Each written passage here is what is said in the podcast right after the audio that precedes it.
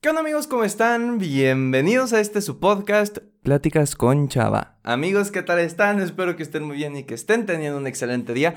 La verdad es que me encuentro feliz y contento de estar aquí con ustedes otro viernes a las 7 de la mañana, puntuales como casi siempre. Y mis queridos amigos, mis queridas amigas, el día de hoy, como ya leyeron en el título de este fantástico y fantabuloso episodio, vamos a platicar de cómo sobrevivir a las clases en línea. Porque creo que llevamos poco más de 5 meses tomando clases a través de Zoom, Google Meet, Skype, FaceTime, la aplicación que tú uses. Y creo que es hora de hablar de estas cosas que nos ayudan a sobrevivir y a no volvernos locos. Así que si todo esto te interesa, quédate hasta el final del episodio. Vamos con la intro para empezar de lleno con este tema. Hola, me llamo Salvador, pero la mayoría me dicen Chava. Soy un creador de contenido, conferencista principiante y estudiante de psicología. Y con este podcast busco compartirte experiencias, historias, pero sobre todo consejos y herramientas que te ayuden a crecer personalmente.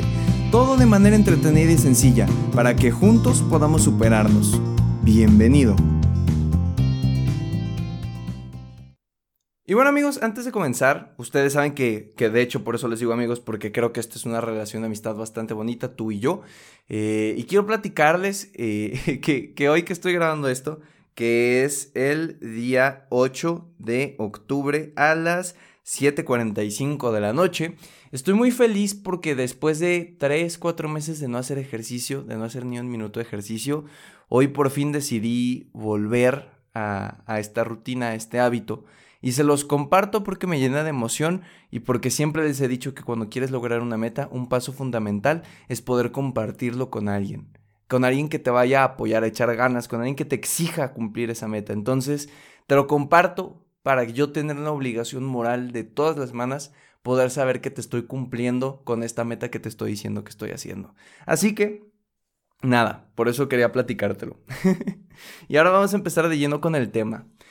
Aún recuerdo hace unos meses cuando tuvimos un puente eh, y un día nos dijimos un viernes, nos vemos el martes, cuídate, haz la tarea.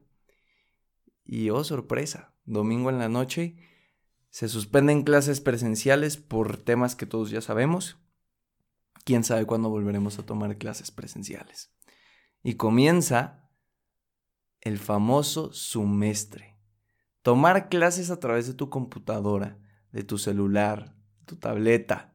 ¡A la bestia! ¡Qué duro ha sido! No me vas a dejar mentir, ha sido de lo más complicado que hemos hecho en muchos años de nuestra vida. Y el día de hoy quiero platicarte de algunas técnicas y herramientas que a mí me han servido y que creo que te pueden funcionar bastante bien para sobrevivir. Así que sin más choros y dilaciones, vamos con lo que nos toca. Eh, Primero que nada, ¿dónde tomar clases en línea?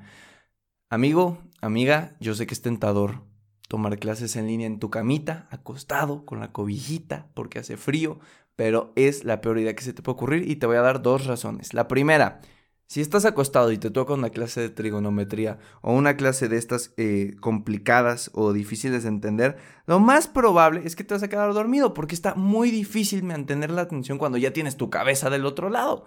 Em, si quisiéramos hablarlo en unas ondas, hagan de cuenta que nuestro cerebro tiene cuatro tipos de ondas, ¿ok? Tenemos las ondas delta, alfa, teta y beta. No, no es cierto, más bien beta, alfa, teta y delta. Las ondas Beta son cuando estamos despiertos, es un discurso atento, por decirlo así. Las ondas alfa es cuando estamos un poquito más relajados. Las ondas teta es cuando ya estamos bobeando y las ondas delta es cuando estamos dormidos. ¿Ok? Usualmente si estás acostado en tu camita y estás cansado y estás haciendo algo difícil, te vas a encontrar en las ondas teta, es decir, tu cerebro va a estar en otro lado, va a ser muy difícil que estés concentrado.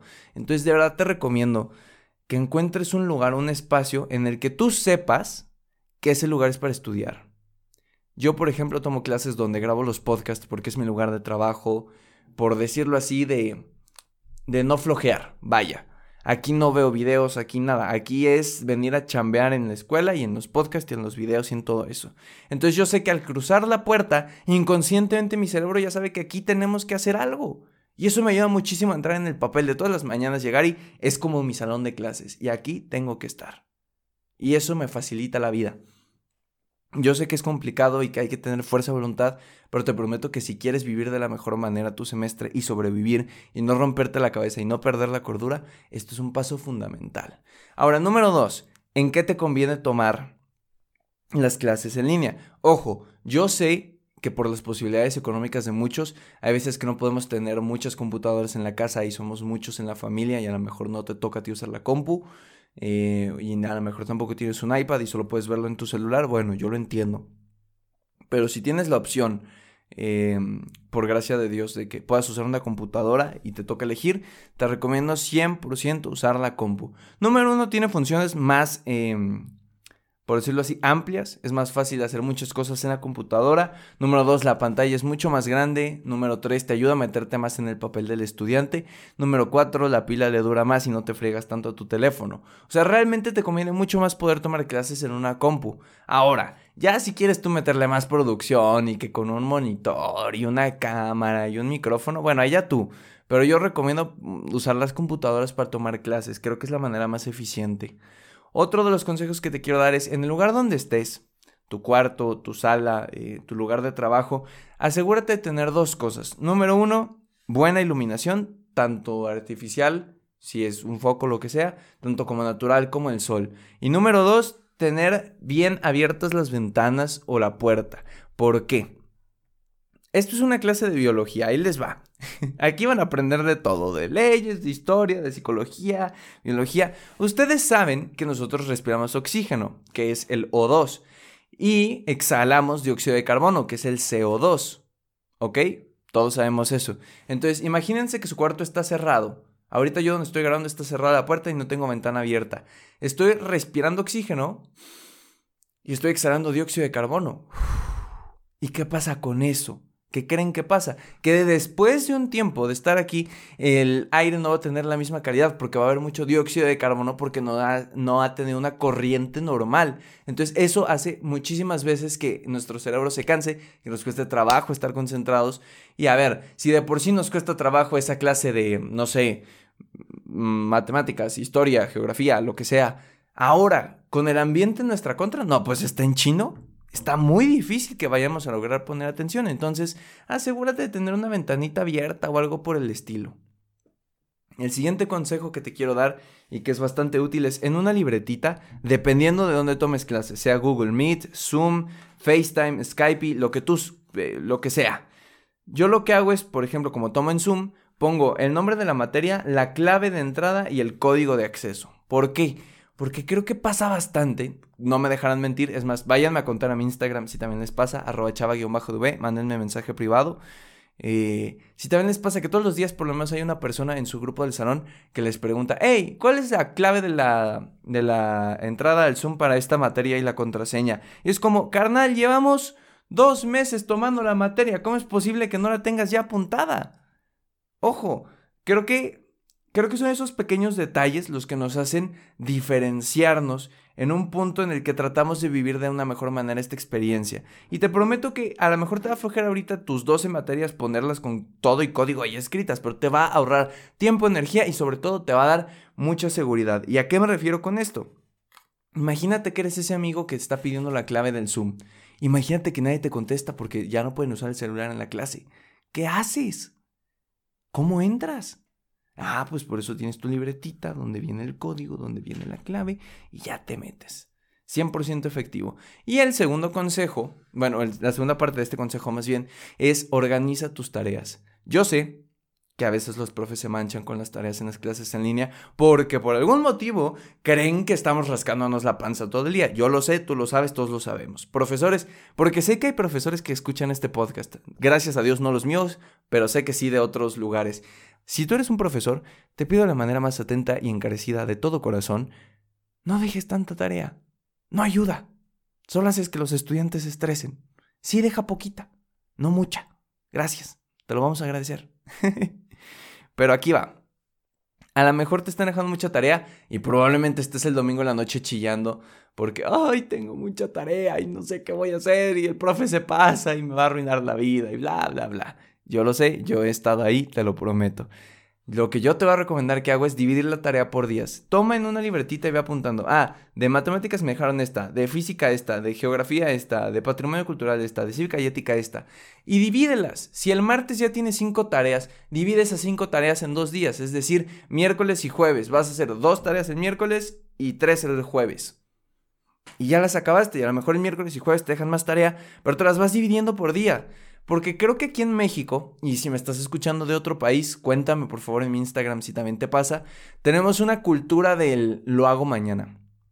Al ratito lo hago, mañana lo hago, y al final pasa y pasa el tiempo y lo hacemos un día antes. Y ahí es cuando el domingo a las 10 de la noche estamos sufriendo y llorando en el Valle de Lágrimas. ¿Por qué? Porque no hicimos la tarea a tiempo. Yo sé que es difícil.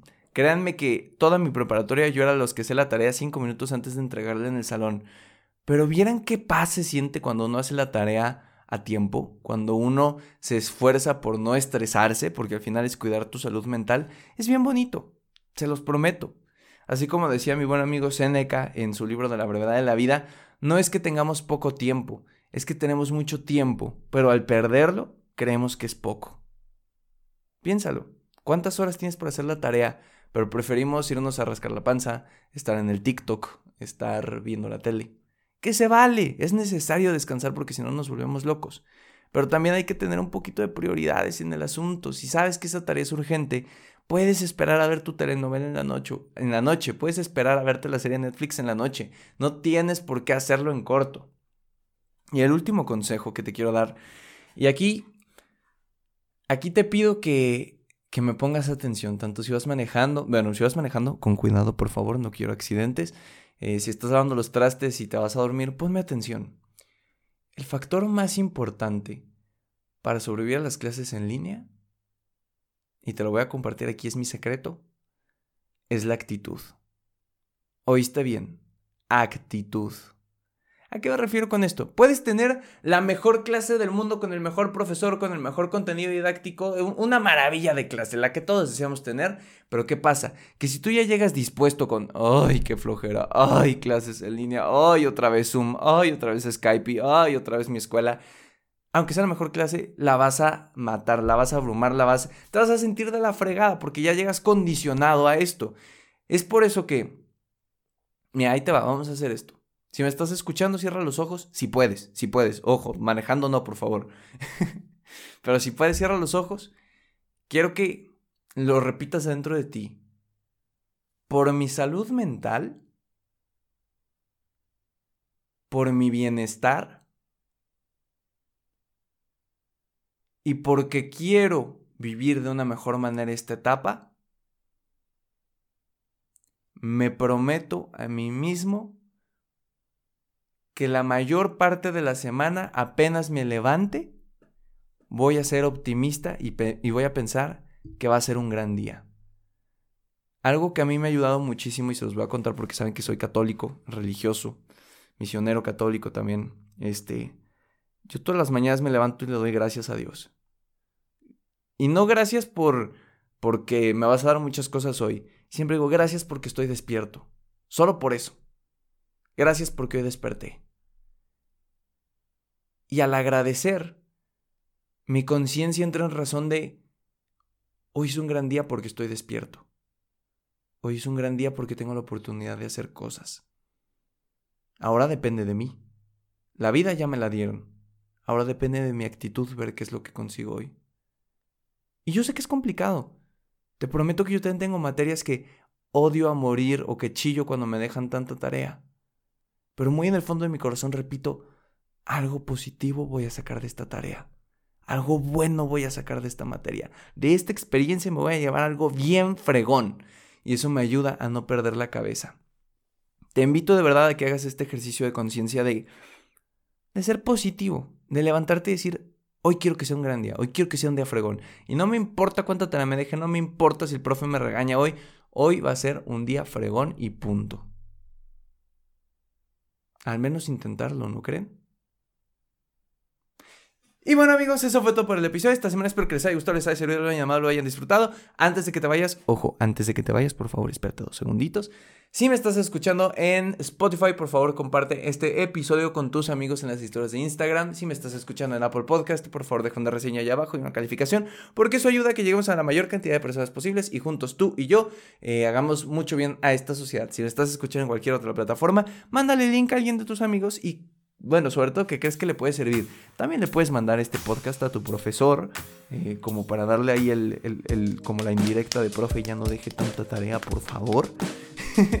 y nada, te dejo todas mis redes sociales, el canal de YouTube, el canal de TikTok, la página de mm, Facebook, eh, la cuenta de Instagram, eh, la cuenta de Twitter y todo esto en la descripción de este podcast para que vayas y consumas todo el contenido exclusivo que estoy generando para ti, para que crezcas personalmente conmigo día con día.